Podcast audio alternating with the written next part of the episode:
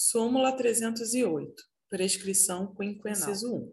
Respeitado o biênio subsequente à cessação contratual, a prescrição da ação trabalhista concerne as pretensões imediatamente anteriores a cinco anos, contados da data do ajuizamento da reclamação e, não, as anteriores ao quinquênio da data da extinção do contrato. 2. A norma constitucional que ampliou o prazo de prescrição da ação trabalhista para cinco anos é de aplicação imediata e não atinge pretensões já alcançadas pela prescrição bienal quando da promulgação da Constituição de 88. Mais uma regra de prescrição que a gente estava falando do livro do professor Homero, que é interessante, é porque a prescrição trabalhista tem diversas questões. Uma delas é dois anos após o término do contrato, então se ainda não terminou, está valendo, e retroage sempre cinco anos para trás da distribuição. Cinco anos, vencidas a cinco anos, como disse aquela outra súmula. Súmula 309, vigia portuário, terminal privativo, não obrigatoriedade de requisição. Tratando-se de terminais privativos destinados à navegação de cabotagem ou de longo curso, não é obrigatória a requisição de vigia portuário indicado por sindicato. Súmula 311. Benefício previdenciário é dependente de ex-empregado. Correção monetária. Legislação aplicável. O cálculo da correção monetária incidente sobre débitos relativos a benefícios previdenciários devidos a dependentes de ex-empregado pelo empregador ou por entidade de previdência privada a ele vinculada será o previsto na Lei 6899 de 81. Súmula 312. Constitucionalidade. A linha B do artigo 896 da CLT. É constitucional a linha B do artigo 896 da CLT, com a redação dada pela Lei 7701 de 88. Súmula 313. Complementação de aposentadoria. Proporcionalidade. Banespa. A complementação de aposentadoria prevista no artigo 106 e seus parágrafos do Regulamento de Pessoal editado em 1965 só é integral para os empregados que tenham 30 anos ou mais de serviços prestados exclusivamente ao banco. Súmula 314. Indenização adicional, verbas rescisórias, salário corrigido. Se ocorrer a rescisão contratual no período de 30 dias que antecede à data base, observado a súmula 182 do TST, o pagamento das verbas rescisórias com o salário já corrigido não afasta o direito à indenização adicional previstas nas leis número 6708 de 79 e 7238 de 84. Essa indenização é muito importante sempre que o empregado for dispensado próximo à data base, porque se considera que é uma dispensa obstativa. Súmula 315, IPC de março de 90, Lei 8030 de 90, Plano Collor, inexistência de direito adquirido. A partir da vigência da medida provisória 154 de 90, convertida na Lei 8030 de 90, não se aplica o IPC de março de 90 de 84,32% para a correção dos salários, porque o direito ainda não se havia incorporado ao patrimônio jurídico dos trabalhadores, inexistindo ofensa ao inciso 36 do artigo 5 da Constituição de 88. Súmula 318, diárias, base de cálculo para sua integração no salário.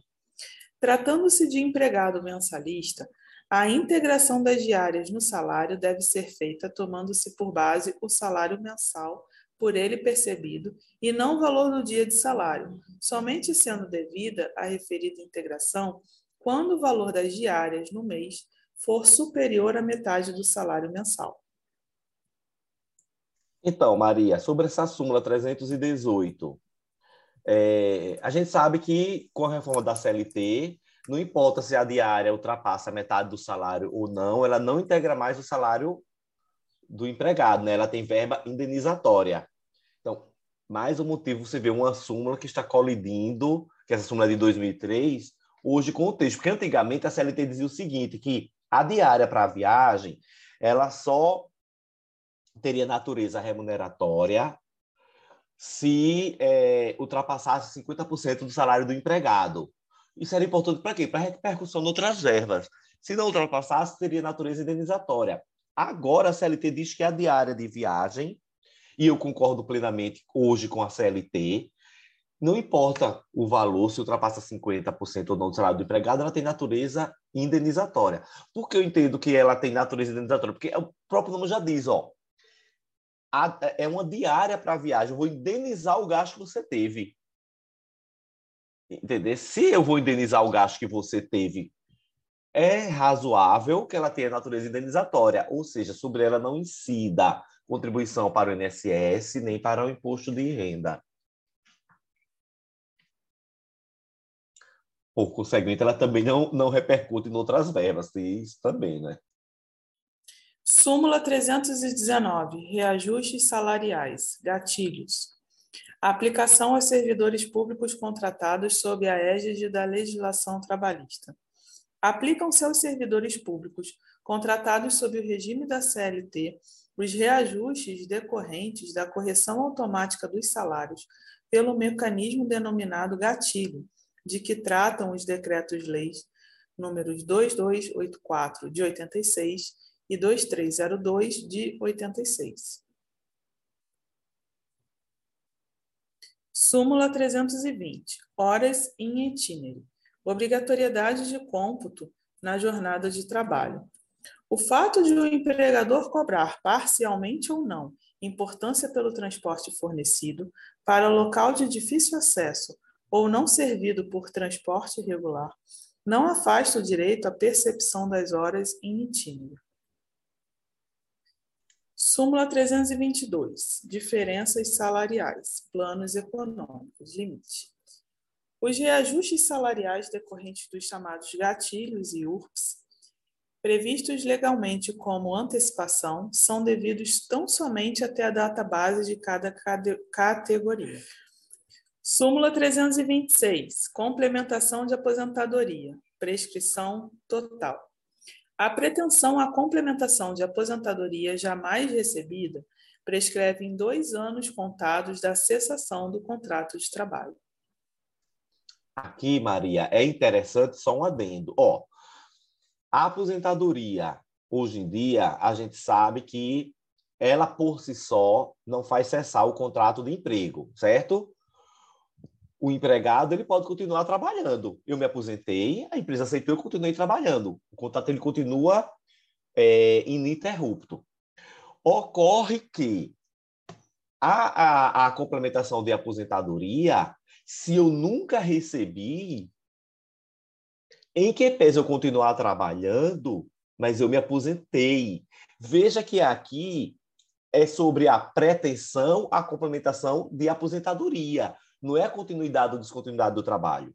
Ora, eu me aposentei. Se eu me aposentei e eu nunca recebi, é, essa prescrição ela é total. Ó, que ele, é o que ele diz: ó, a pretensão à complementação de aposentadoria jamais recebida prescreve em dois anos, contado da cessação do contrato de trabalho. A questão é: se eu me aposentei e continuei trabalhando, não houve cessação do contrato de trabalho, portanto, não começa a incidir essa prescrição. Tá? É aí onde eles querem chegar, porque essa, essa prescrição bienal só vai incidir lá na frente, quando eu efetivamente cessar o contrato. Agora, se eu me aposentei e realmente já saí do emprego, aí sim houve a cessação do contrato, né? Já começará a prescrição. Isso é muito importante para se saber o marco prescricional inicial. Se o indivíduo se aposentou e continua trabalhando na empresa, não está incidindo prescrição para essa questão de complementação de aposentadoria jamais recebida. Se o indivíduo se aposentou, porém realmente se afastou da empresa, aí sim começará a incidir a contagem do prazo pressional de dois anos sobre a complementação de aposentadoria jamais recebida, ok? Súmula 327. Complementação de aposentadoria. Diferenças. Prescrição parcial. A pretensão a diferenças de complementação de aposentadoria sujeita-se à prescrição parcial e quinquenal, salvo se o pretenso direito decorrer de verbas não recebidas no curso da relação de emprego e já alcançadas pela prescrição à época da propositura da ação.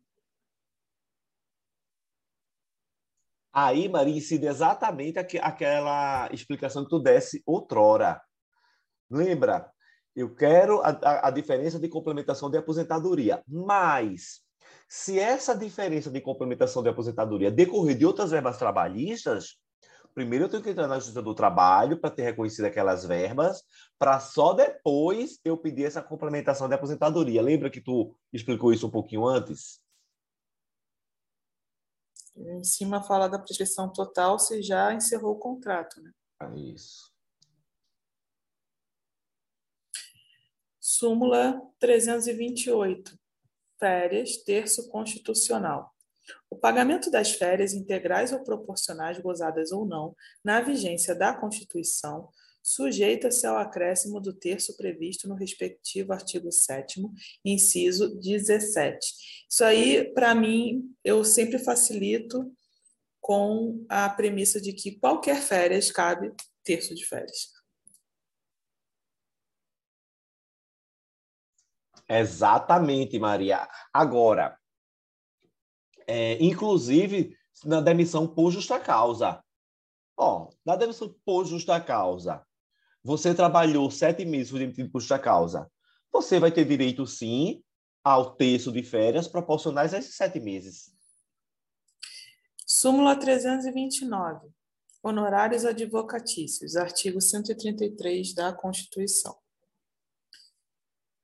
Mesmo após a promulgação da Constituição de 88, permanece válido o entendimento consubstanciado na súmula 219 do Tribunal Superior do Trabalho, que falava que os honorários advocatícios na esfera trabalhista dependiam de assessoria por sindicato e é, baixa renda, né? Como é que fala? Hipossuficiência, né? vulnerabilidade econômica ah, hoje em dia já não vale mais de acordo com o novo artigo da CLT.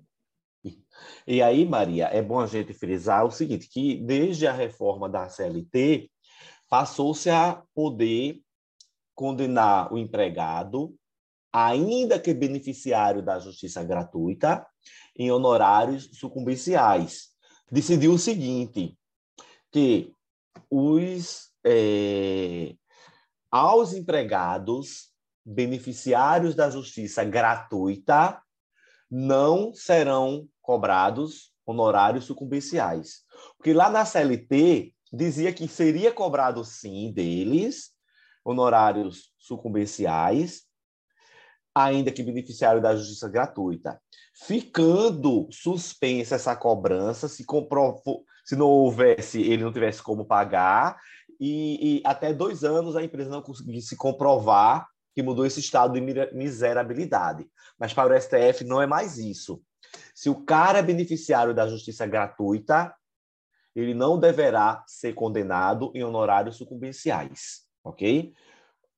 STF ADI 5766 declarou, por maioria dos seus membros, inconstitucionais os dispositivos seletistas que estabelecem a necessidade de pagamentos de honorários periciais e advocatícios pela parte derrotada, né, que seriam os honorários de sucumbências, esta esteja sujeita aos benefícios da justiça gratuita, nos termos do artigo 790b, caput parágrafo 4 da CLT. O STF decidiu ser indevido o pagamento de honorários periciais e advocatícios por beneficiários da justiça gratuita, caso perca a ação, ainda que obtenham créditos suficientes para o pagamento dessas despesas processuais, em outra demanda trabalhista. Então, só memorizarmos essa ADI